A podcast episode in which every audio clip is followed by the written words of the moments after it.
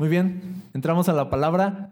Estamos en el libro de Colosenses capítulo 3 y vamos a estar en el verso 1. Estamos casi ya por terminar esta serie en el libro de Colosenses y hoy estamos en el capítulo 3 y este mensaje lo titulé Una vida nueva. Entonces vamos a leer y de ahí vamos a orar. Dice, ya que han sido resucitados a una vida nueva, con Cristo, pongan la mira en las verdades del cielo, donde Cristo está sentado en el lugar de honor a la derecha de Dios. Piensen en las cosas del cielo, no en las de la tierra, pues ustedes han muerto a esta vida y su verdadera vida está escondida con Cristo en Dios. Cuando Cristo, quien es la vida de ustedes, se ha revelado a todo el mundo, ustedes participarán toda su gloria. Señor, te damos gracias por tu palabra y queremos pedirte que nos hables a través de ella, que toques lo profundo de nuestro ser con tus palabras. Señor, que más que información, más que datos, tu palabra sea vida en nuestro espíritu, que sea vida transformando todo nuestro interior, todo nuestro ser, nuestra mente, para que entonces así nuestra vida sea una vida nueva. Te lo pedimos en el nombre de Jesús. Amén.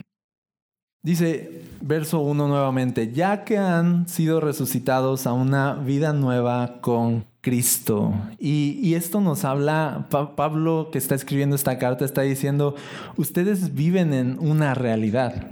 Ustedes tienen la realidad de Cristo en sus vidas. Cristo, lo vimos la semana pasada, llevó a cabo una resurrección en sus vidas, una, ¿se acuerdan? Circuncisión espiritual, de corazón. Cristo llegó a ese lugar que nadie puede llegar, que, que una clase, un curso, eh, un retiro espiritual. O sea, que ningún momento en este mundo te puede regalar lo que Cristo te da. Y lo que Cristo te da es resurrección. Lo que Cristo te da es vida nueva. Lo que Cristo te da es transformación. Y dice Pablo, ya que han sido resucitados, ya que han experimentado la realidad de Cristo, todo lo que nos va a decir es de ya que ustedes viven en esta realidad, entonces nos va a decir algunas cosas. Pero lo que nos enseña aquí es que Jesús no es una filosofía, Jesús no es una fórmula, Jesús es la vida. O sea, Jesús nos trajo a vida, Jesús nos dio vida, Jesús cambia personas, Jesús salva personas, Jesús transforma personas. Sí, esa es lo que Jesús nos da, una vida nueva. Así que mira, Jesús no nos dio una fórmula para vivir mejor, Jesús nos da una vida nueva. Jesús no nos viene y nos dice, te voy a dar las 10 cosas para una vida mejor. Esto y hazle así, hazle así. No, más que eso. O sea, Jesús te dice, hey, te voy a dar una vida nueva. Aquí la tienes. Sí, eso es lo que hace Jesús. No nos impone con obligaciones o nos dice, ¿quieres alcanzar esto? Pues haz esto otro y entonces tendrás una vida nueva. Sino viene y nos dice, estás muerto, te voy a resucitar y te doy la vida que tú no puedes llevar. O sea, te la regalo, aquí está. Jesús no es, no es una filosofía, no, es, no son solamente enseñanzas, Jesús es una realidad, una realidad, algo que sucede en las personas. Algo que sucede en las personas. Jesús nos da vida. Jesús nos da vida y dice, ya que han sido resucitados a una vida nueva con Cristo, dice, entonces pongan la mira en las verdades del cielo, donde Cristo está sentado en el lugar de honor a la derecha de Dios. Está diciendo algo así como de, ya que Jesús es su vida, ya que Jesús es la vida de ustedes, pues pónganle atención, pues pongan su mirada ahí. Si toda su vida depende de Jesús, entonces que toda su atención esté en Jesús. ¿Sí? ¿Te imaginas eso? O sea, de, si todo tu, todo tu caminar, todo tu andar depende de una persona, por favor ponle atención a esa persona, pon tu mirada, dice, en la realidad de Jesús, pero me gusta que dice, en las realidades del cielo, en las verdades del cielo, dice, donde Cristo está sentado en el lugar de honor a la derecha de Dios. Y esto nos habla de cuando Cristo venció a la muerte, resucitó y dice la Biblia que ascendió a los cielos justamente a la derecha del Padre y que en este momento Él tiene toda autoridad y dice la Biblia que todas las cosas en este momento se están sometiendo a sus pies cada día, cada día, cada día. Todo lo que no se le sometía se le va sometiendo. Eso es lo que dice la Biblia. Dice, siéntate a mi derecha hasta que ponga a todos sus enemigos debajo de tus pies. Cristo sentado en el trono es como una especie de autoridad que hace que todo se postre a Él, que todo se rinda a Él, que todo regrese a Él. Entonces dice, dice aquí Pablo, pongan la mirada en el hecho de que Jesús está gobernando en este momento sobre todas las cosas. O sea, centren su atención en que no tienen, o sea, en que tienen un Dios en los cielos gobernando y lleno de autoridad, cuyo nombre está por encima de todo nombre. Pongan su mirada en Jesús, ante el cual todo se somete. Les voy a decir algo, todo se somete a Jesús. Todo. Eso es lo que dice aquí. Y a veces nos afligimos demasiado cuando las cosas parecen salirse de control, cuando cosas nos rebasan, cuando perdemos, cuando enfermamos y, pensamos a veces, estamos muy enfocados en estas realidades en la tierra. Así como de paso esto, esto se salió de control, ¿qué está pasando aquí? Y dice la Biblia, no, no pongan su mirada en la realidad de la tierra, pongan su mirada en la realidad de los cielos. Sí, pongan su mirada en la realidad que está por encima de toda realidad. Jesús, Jesús gobernando en los cielos, sometiendo todas las cosas. O sea, lo que nos está diciendo es que toda otra realidad obedece a una sola realidad, la realidad de Jesús gobernando sobre todo. No hay nada, no existe nada que no se someta a la realidad de Jesús. Jesús está por encima de todo esto no significa decir de Jesús está por encima de nuestra realidad. No significa que nuestra realidad aquí terrenal eh, sea menos importante o que a Jesús no le importe o que Jesús esté ajeno a esta realidad, que Él solo esté operando en otra y que Él esté desde arriba saludándonos así de, hey, háganme caso acá arriba, allá no importa. O sea, no. Sino que en realidad la realidad de Jesús sobre todas las cosas es, y es igual a decir que esa realidad está hoy en cada detalle de nuestra realidad terrenal, en cada detalle. Jesús no es ajeno a nuestra realidad. ¿Se acuerdan que Jesús dijo de aún los cabellos de su cabeza eh, están contados? De, a ver, les voy a explicar lo mucho que Dios tiene gobierno sobre cada detalle minúsculo de este planeta. A ver, aún los cabellos, por ejemplo, de tu cabeza, yo sé cuántos tienes. 425. 266. 4. Nada, nada. Algunos es así de, yo, yo no necesito que me los cuentes, yo ya sé. Cada mañana veo en mi almohada, ¿no?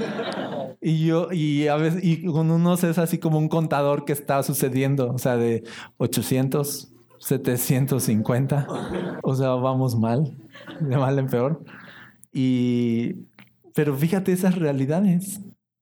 O sea, esas realidades de Jesús está en nuestra realidad, bien presente. O sea, de Jesús gobernando en los cielos no es de no me importa lo que hay allá abajo, no importa, sino Jesús gobernando en los cielos, es Jesús operando a nuestro favor. Jesús dijo, les conviene a ustedes que yo me vaya porque entonces voy a estar en una posición donde los voy a poder ayudar mejor. Eso es lo que estoy parafraseando, estoy parafraseando, pero voy a estar en una posición donde los voy a poder ayudar mejor. Yo sé que los que leen más la Biblia es así, así no dijo, pero eso es lo que trató de decir. O sea, les conviene así porque le decían, no te vas y no te vayas y qué vamos a hacer así. Les conviene porque desde arriba los voy a ayudar mejor.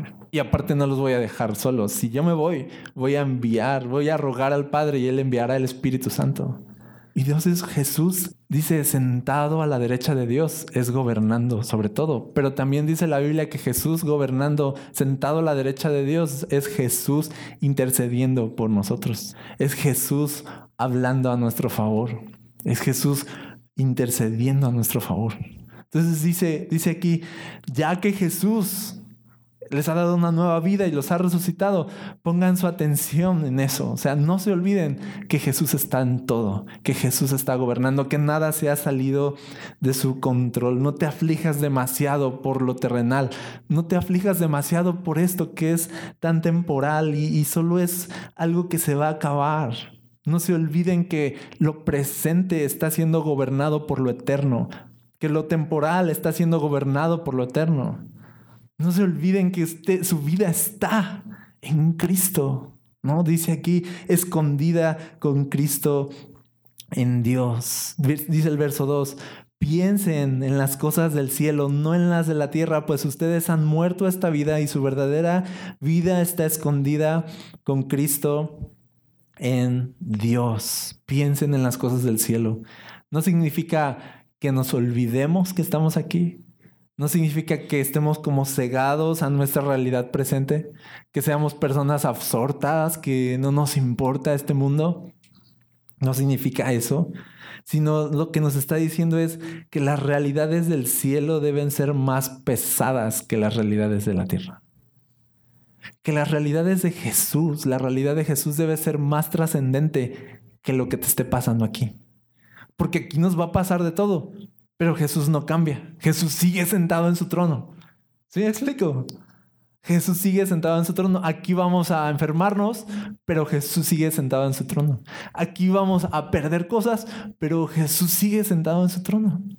Aquí las cosas parece que se van a salir de control, pero Jesús sigue sentado en su trono y Él sigue gobernando cada detalle de este planeta. Si dice, entonces piensen más en Jesús Todopoderoso, nombre sobre todo nombre, sentado en los cielos, a nuestro favor, operando a nuestro favor. Piensen más en esas cosas. Y no dejen que estas cosas terrenales les quiten la paz, les quiten la alegría, les quiten la esperanza, les quiten el gozo. O sea, no dejen que las realidades presentes trasciendan a la realidad de Jesús que está por encima de todo. Jesús es más trascendente. Jesús sigue siendo Dios. Y dice la Biblia, deben pensar más en Jesús, en lo que Él es, en lo que Él está haciendo, más que lo que está pasando en esta tierra. Miren, cuando estamos pensando más en esta tierra, nos llenamos de miedo, nos llenamos de dudas, empezamos a cuestionar a Dios, porque estamos enfocados así de, es que me está pasando, es que mi situación, es que mis hijos, es que mi vida. Y estamos así. Nos metemos de verdad en el asunto. Y hace que digamos así de, y no entiendo por qué Dios permite que esto y dónde está Dios y, y Dios aquí y Dios allá. O sea, y empezamos a cuestionar todo, es súper feo, súper eh, abrumador de pronto las situaciones. Y dice la Biblia así de, no se hagan eso. O sea, de no se enfoquen en lo que está pasando aquí, acuérdense de lo que hay allá arriba. Acuérdense de quién está gobernando sobre todo. Acuérdense que Jesús sigue sentado en su trono. Acuérdense que eso no cambia. Acuérdense que al final Él ya venció todas estas cosas. Y además acuérdense que esto es temporal y lo de allá arriba es eterno. Acuérdense y piensen más entonces en esas cosas.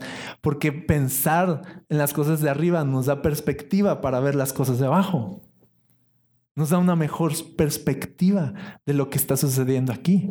Pero cuando lo hacemos al revés y ponemos la mirada en lo que hay abajo, nos da una perspectiva equivocada de lo que hay allá arriba.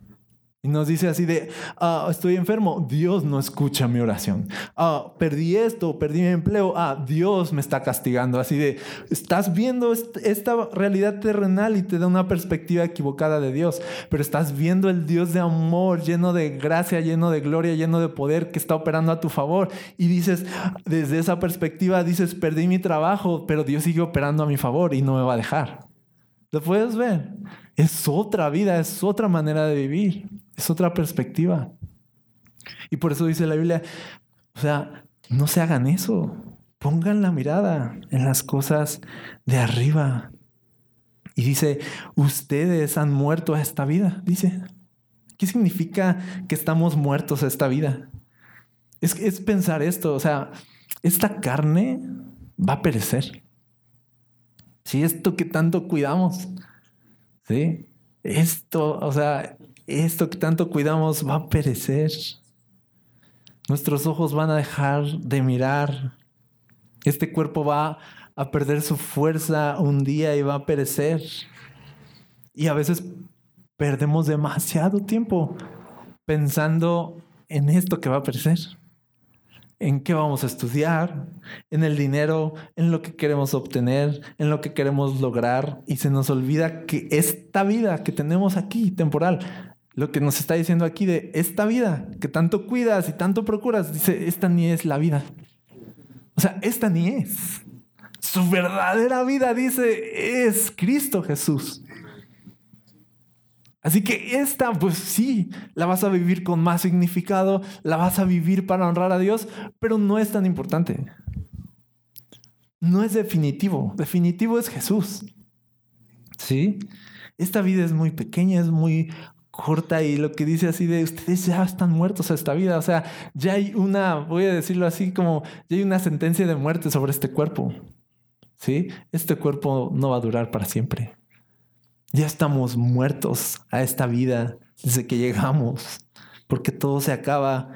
Y dice, entonces no pongan su mirada en las cosas que se acaban, pongan su mirada en las cosas que van a permanecer para siempre. Y entonces por eso dice el verso 4, dice, cuando Cristo, quien es la vida de ustedes, sea revelado a todo el mundo, ustedes participarán de toda su gloria. Dice, cuando Cristo venga, dice la Biblia que vamos a ser resucitados, que si estamos muertos, vamos a ser resucitados juntamente con Él. Todos aquellos que pusimos nuestra fe en Él. Y vamos a, dice entonces, participar de toda su gloria. Vamos a ser resucitados en gloria. Y eso es un hecho. No es algo de ojalá y me toque. O sea, es un hecho. Si tú has creído en Jesús, la gloria de Dios se va a manifestar sobre ti en el día final, cuando todo acabe, cuando tu vida acabe. O sea, es un hecho. En este mundo, mira, vamos a perder, como dije, vamos a enfermarnos, vamos a desfallecer, vamos a fallar, pero de todas formas, cuando todo termine y Cristo aparezca en los cielos, dice, vamos a ser llenos de toda su gloria. Sí, o sea, vivas lo que vivas en esta vida, de todas formas un día serás vestido de la gloria de, Jesús. Y esa es una garantía con la que tú puedes caminar todos los días. Esa es una garantía y es una perspectiva a la que la Biblia te invita a vivir en esta perspectiva. Así de pase lo que pase, todo va a estar bien. O sea, no sé cómo te está yendo ahorita, pero yo sí te puedo contar tu final. Toda la gloria de Jesús va a vestirte un día. Imagínate eso. Así de, o sea, te está yendo mal, no te preocupes. O sea, todo va a acabar bien. Todo va a salir bien. Yo sé que a veces nos damos esperanzas de estamos pasando la mal y así de no, va a estar bien. Y a veces es así de ah, lo de siempre.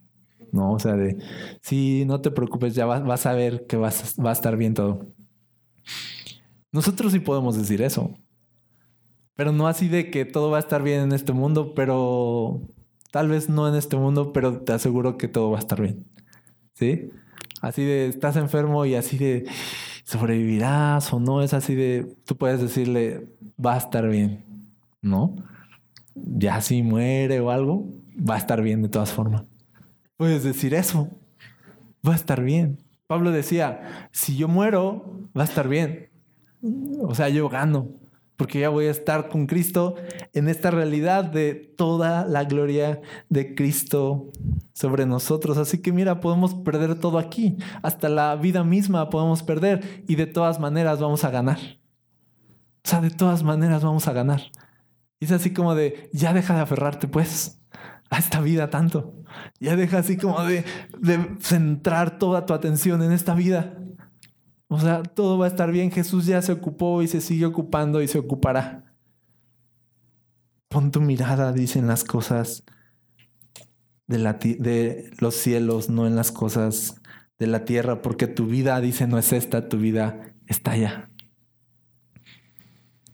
Y dice el verso 5, así que hagan morir las cosas pecaminosas y terrenales que acechan dentro de ustedes. Y eso es como un, como un puente, como algo de, de ya que Cristo es su vida, ya que Cristo es todo y ustedes están muertos esta vida y han sido resucitados en una nueva vida y caminan en una nueva vida en Jesús, dice, entonces, dice, ahora sí viene como que el aterrizaje. No es como lo que les decía de andar así nada más viendo así y, olvidarnos que estamos aquí. No. Dice, entonces, hagan morir las cosas pecaminosas y terrenales que acechan dentro de ustedes. No tengan nada que ver con la inmoralidad sexual, la impureza, las bajas pasiones y los malos deseos. No sean avaros, pues la persona avara es idólatra porque adora las cosas de este mundo. La vida cristiana no se trata de albergar una esperanza futura y sentarnos a esperarla. Se trata de albergar una esperanza futura que va a determinar cómo vamos a vivir nuestro presente. Porque lo que tú miras en el futuro determina lo que vas a hacer en tu presente. Así funciona la vida. Lo que tú miras en el futuro determina cómo vas a vivir tu presente. Jesús, por ejemplo, dice la Biblia que por el gozo que había puesto delante de él, dice, sufrió la cruz. O sea, de que él dijo, después de la cruz se va a poner bueno esto. ¿Sí? Así de que dice, por la emoción y el gozo y la alegría de lo que vendría después de la muerte y de tanto sufrimiento, dice, o sea, echó la cruz encima y dijo, pues venga, porque vio lo que había en el futuro, estuvo dispuesto a afrontar su presente. Y tuvo esperanza. Y, la vida cristiana es mirar al futuro y entonces tomar decisiones en el presente. Es mirar al futuro y decir, ok, va. Es mirar lo que viene adelante y estar dispuesto a afrontar lo que hay en el presente. ¿Sí? Y así nosotros, por el gozo que hay delante, estamos dispuestos, dice, a morir a esta vida hacer morir las cosas pecaminosas y terrenales, dice que acechan dentro de nosotros. Y dice, y habla de, algunos pecados como la inmoralidad sexual, la impureza, las bajas pasiones, los, los malos deseos, pero también dice eh, la avaricia. Dice, la persona avara es idólatra porque adora las cosas de este mundo. Y dice, no tengan nada que ver con eso. O sea, no se trata solo, la, vida cristiana no se trata solo de poner nuestra mirada en Jesús y decir cosas bonitas y pensar cosas bonitas, sino de vivir una vida de acuerdo a eso. ¿No? Y dice, no tengas nada que ver con las cosas terrenales. No tengas nada que ver con la inmoralidad, la impureza, con la avaricia. Dice, no adores las cosas de este mundo. Porque apreciar las cosas de este mundo por encima de Dios, dice, es idolatría. Amar a este mundo por encima de Dios, dice, es idolatría. Pero mira, lo trágico es este asunto, que amar este mundo te lleva a rebajarte a lo que este mundo es. Tú amas este mundo y te conviertes en lo que es este mundo. Sí lo ves. O sea, amas a este mundo y, nadie puede aquí negar que la verdad no, no, o sea, en ese sentido no nos agrada este mundo. ¿Sí o no? O sea, en ese sentido de toda la maldad, toda, toda la corrupción y todas las cosas que hay en este mundo así enfermizas, tóxicas, venenosas, el, sí, toda la suciedad que hay en el mundo, o sea, sí o no que no nos gusta. Sí o no que decimos así como de, y nos quejamos y así de, oh, este planeta, y vamos de mal en peor, sí o no. Pero cuando amamos este mundo nos convertimos en aquello que tanto odiamos. De verdad. Y si pones, dice aquí la Biblia, toda tu atención en este mundo, te vas a convertir en este mundo. Pon toda tu atención en Jesús y te vas a convertir en Jesús. Te vas a parecer a Jesús. Pon toda tu atención en este mundo y te vas a parecer a este mundo. Y es destructivo. Sí, dice el verso 6, a causa de esos pecados, dice, viene la furia de Dios. Viene en otra versión, dice la ira de Dios. La ira de Dios es real. La ira de Dios, dice la Biblia, que un día condenará todos los pecados de los cuales jamás las personas se arrepintieron. Y este es un recordatorio en medio de todo. Es un recordatorio así de, oigan, les recuerdo que el pecado es grave. o sea, de, o sea, de, despierta la furia de Dios. O sea, de, les recuerdo así como que nada más así la deja así de, acuérdense que el pecado es destructivo. Acuérdense que no es poca cosa. Y miren, les decía hace rato que poner nuestra mirada en Jesús nos da una mejor perspectiva de todo lo demás. Y que si ponemos nuestra mirada en Jesús, entonces podemos ver más claramente todo lo demás. Y con esto Dios quiere que tengamos una visión más elevada de lo que es Jesús, para que también entonces tengamos una visión más elevada de lo que es el pecado y que no lo veamos como cualquier cosa o como algo insignificante o como que no pasa nada, sino te dicen, no, ponga, pon la mirada en Jesús para que entonces veas todo lo demás como debes verlo y te des cuenta que el pecado es, no es poca cosa. Porque el pecado para muchos es algo inofensivo, pero no, el pecado es destructivo. El pecado destruye vidas, destruye hogares, lastima, es doloroso, es tóxico, es venenoso. Acaba con nosotros. O sea que cuando la Biblia nos dice de, hey, no amen este mundo, no es así de, no es así como de Dios en, en, así de porque yo quiero que me amen más a mí. Pues la verdad es que, o sea, no es así de no ames este mundo porque te vas a morir. No ames este mundo porque te va a matar. Cuando Dios nos dice no amen este mundo, es en amor diciéndonos, o sea, no quiero verlos perecer. Porque si tú pones tu atención en este mundo, este mundo te va a comer y te va a destruir. Y todos lo sabemos. Nadie aquí puede decir así de, no, para mí el pecado ha sido bien divertido. Así de, nadie puede decir eso. Para mí el pecado es como la autoexpresión de la, o sea, de por más hippie que uno pueda llegar a ser, o sea, al final, o sea, si te quedas así de, de, oye, toda esta vida de pecado y así de, y, el dinero, pues, o sea, y empiezas a dar cuenta así de, de las consecuencias y así de, y, y no tengo ya una vida y no tengo esto y empieza a pesar. Todas las decisiones equivocadas que tomamos empiezan a pesar. A todos nos ha pesado el pecado alguna vez.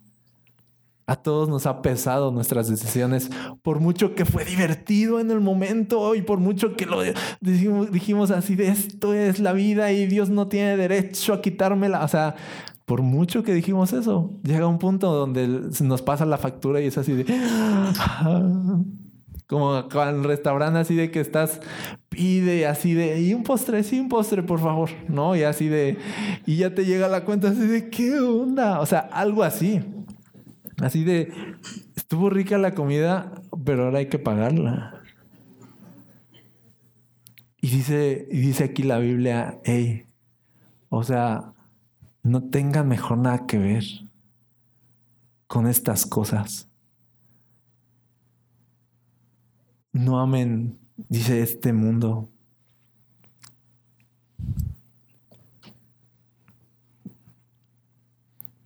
Por amar a, este mundo, la gente pierde este mundo.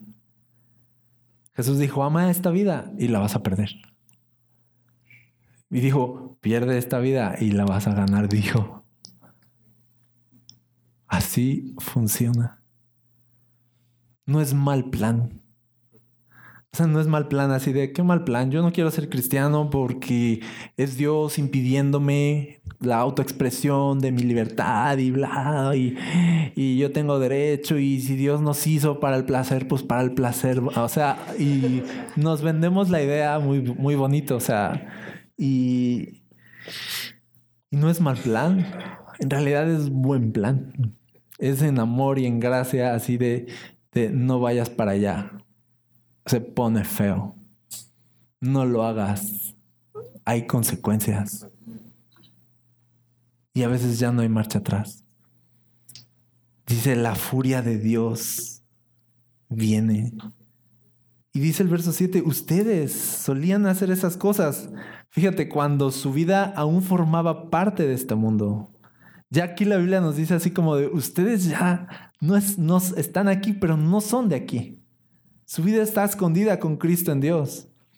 Dice, ustedes antes solían hacer estas cosas, pero conectando con el verso 1 que leímos, pero ya que han resucitado a una nueva vida con Cristo y que entonces caminan en una nueva vida, dice, ahora vivan en esa nueva vida. Ustedes, dice, antes solían hacer estas cosas, pero ya no tengan nada que ver con ellas. Verso 8 dice, pero ahora es el momento de eliminar el enojo, la furia, el comportamiento malicioso, la calumnia y el lenguaje sucio.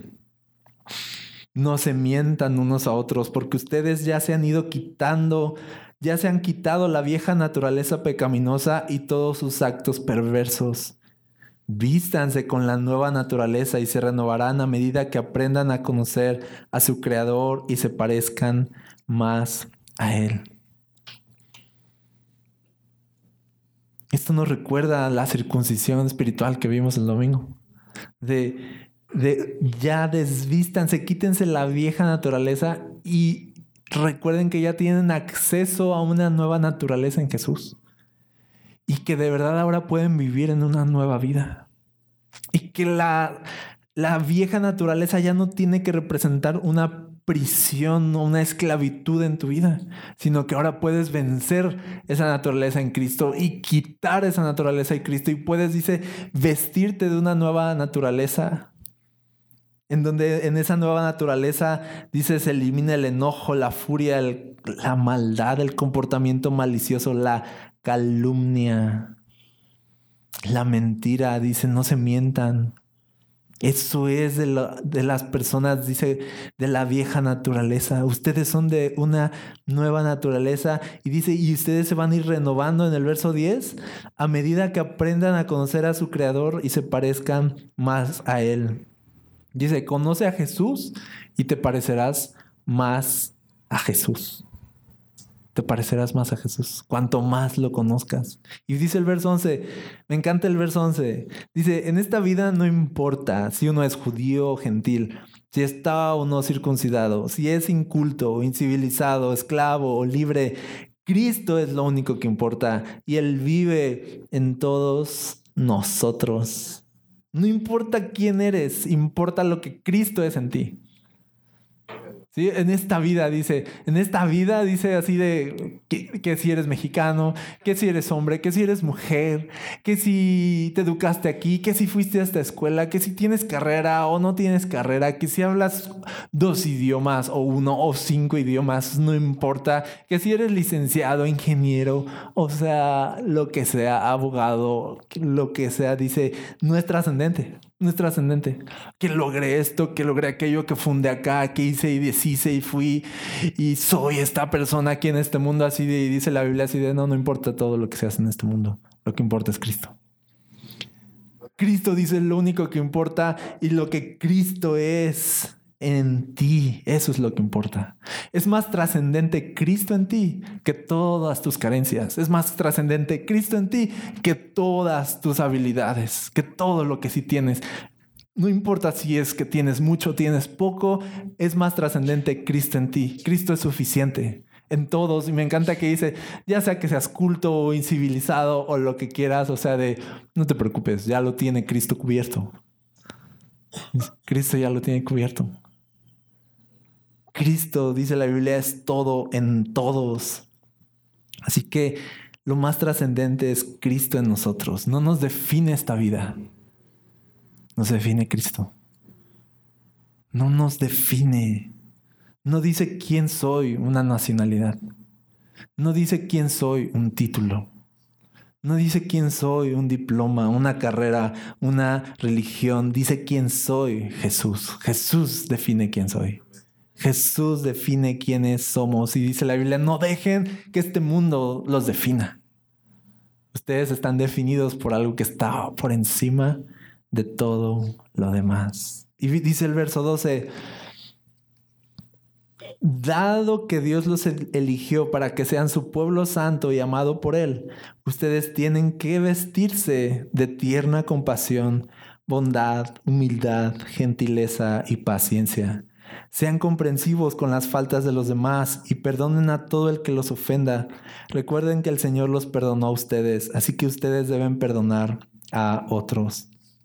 Sobre todo, vístanse de amor, lo cual nos une a todos en perfecta armonía. Habla de un lenguaje así como de vestirnos. Vestirnos de otras realidades, de otra naturaleza, vestirnos de Jesús, de todo lo que Él es. Jesús es compasivo, Jesús es tierno, Jesús perdona, Jesús sobre todo es amor. Dice, sobre todo, vístanse de amor. Debemos de, y habla de desvestirse de la vieja vida para dar paso a la nueva vida. ¿Sí? Desvestirse, ir dejando estas cosas para dar paso a todo lo que ya tenemos en Jesús. ¿Sí? O sea, yo te invito a que este año de verdad te pongas a pensar en todas estas cosas que tú sabes que te han tenido estancado, esos patrones, esas cosas que sigues y sigues repitiendo y, digas así de, ya es tiempo de desvestirme de estas cosas, de dejar estos patrones y creer que en Jesús vivo en una nueva naturaleza y que por su poder puedo vivir otra vida. Ya sé que siempre lo que más se me da es meter el pie aquí y atorarme en lo mismo. Y ya sé que así, o sea, así ha sido mi vida. Pero ya es tiempo, o sea, de, desatorarnos de ahí y decir así de, ya voy a empezar a dejar esto que es de lo viejo y voy a empezar a caminar hacia lo nuevo. Y voy a empezar a ser diferente. Porque puedo hacerlo, porque en Cristo tengo una nueva vida. Y estas cosas de vístanse de gentileza, de humildad y compasión y ámense y perdonen, no son imposiciones religiosas, son realidades que podemos experimentar. No son imposiciones, debes, debes, debes, debes hacer, debes este, y cumplir y así de, no, sino te dice así de, puedes, puedes, puedes, puedes. Por la realidad de Jesús sobre nosotros. Porque no es tan trascendente de, es que yo soy enojón, sino lo más trascendente es de Cristo en ti. ¿Te das cuenta? La vida cristiana es Jesús en nosotros, a través de nosotros. Jesús dándonos lo que nos falta. Así que no son imposiciones, son realidades que puedes, dice, vestirte de ellas en Jesús y caminar en ellas. Y dice, pero sobre todo vístense de amor. Y a veces nos equivocamos. A veces estamos tan ocupados en vestirnos de un montón de religión, vestirnos de moralismo, ¿no? Lucir así como de... Y dice aquí de, pues, deja eso, vístete de Jesús. Vístanse de compasión. Vístanse de amor. ¿Qué les parece eso? No, a veces estamos ocupados así de, así de es que yo sé y yo acá soy, y yo llevo años en esto y ya nos sentimos así y nos ponemos esos vestidos de moralismo y de religión y los presumimos así de nuestras capas, ¿no? Y la Biblia dice, o sea, no se vistan de eso, vístanse de Jesús. Sean compasivos. Dice, vístanse de amor. Así que Jesús cuando nos dice aquí estos versos que hemos sido resucitados a una nueva vida, es que hemos sido puestos en una nueva realidad en la que podemos caminar. cristianismo es una nueva realidad en la que caminas. No es un montón de reglas que adoptas. Es una nueva realidad en la que caminas.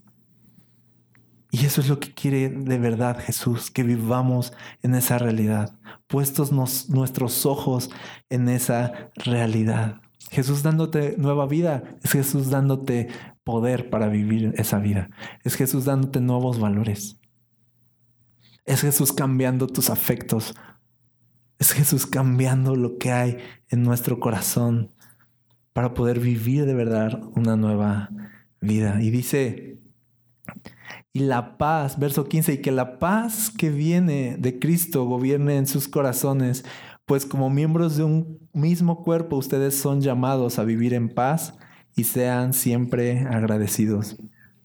Me encanta que, que dice que la paz que viene de Cristo gobierna nuestro corazón. Me encanta saber que una persona tan ingobernable como yo, de todas formas, no le es problema para Cristo y Él puede decir, yo te mando, yo te gobierno. ¿Sí? Me encanta saber eso. Me encanta saber así de, de ya sabes Dios cómo somos. y Él dice así de, o sea, pero mi paz ¿no? Va a gobernar sus corazones. Eso es increíble. Porque sí, se, sí ya se dieron cuenta lo ingobernables que somos, ¿no? O sea, ya se dieron cuenta, no nos gusta que nos manden, no nos gusta que nos digan, no nos gusta la autoridad. Nos gusta hacer lo que queremos. Y de pronto viene Jesús y con su paz, con su paz, dice, nos gobierna. Nos tiene así de, tranquilos, así de, lo acepto. Acepto tu voluntad. Acepto lo que estás haciendo. No lo entiendo. Muchas veces no comprendo por qué están pasando todas estas cosas, pero me siento en paz, me, tengo paz en mi corazón y no me voy a mover porque tú estás haciéndolo todo, porque tú sigues gobernando todo, porque tú sigues sentado en los cielos y nada se ha salido de tus manos. Cristo gobierna no solo este planeta, gobierna nuestros corazones. Eso es, eso es maravilloso. ¿Y cómo vamos a llenarnos de estas realidades y de esta nueva vida que Jesús nos ha dado? Dice, poniendo la mirada en estas cosas, en estas realidades, en estas verdades, en la realidad de Jesús en los cielos Ok, pero no es como que salir y mirar al cielo y mirar las estrellas y decir, o sea, fíjense cómo es, dice el verso 16. El mensaje de Cristo con toda su riqueza dice, llene sus vidas. O sea, habla de, de, estar de verdad impregnados, bañados, saturados de la realidad de Cristo a través de su palabra. Dice que con toda la riqueza de la palabra, dice, estén llenas sus vidas, sus corazones. Y dice, enséñense y aconsejense unos a otros con toda la sabiduría que Él da. Habla de que nos llenamos de Cristo y de sus realidades al estar juntos y al estar exponiendo nuestras vidas a otras personas y al estarnos exponiendo a la enseñanza de otros y a los consejos de otros, con no, no de ellos, sino de, dice, la sabiduría que Dios les da a ellos para hablar a tu vida. O sea, no es tan místico esto. O sea, llenarnos de Cristo no es místico. No es de, a ver, cierren sus ojos. ¿Ok? Eh, hagan... Ah, no es repitan esto. O sea, no es tan místico. Así de enciende un incienso, ¿no? Y vete a una montaña y déjate la barba, ¿no? O sea, para los que son, los hombres, las mujeres no se la dejen. Y así como que, oh, y, y piérdete y pon tu mente en blanco, pon tu mente en blanco, no pienses en nada. Estás en este momento en un árbol. En un árbol estás. O sea, no, no, no es así. Me encanta que, Jesús es algo súper real. No es para profesionales o místicos o espirituales. Jesús es para gente común como tú y yo.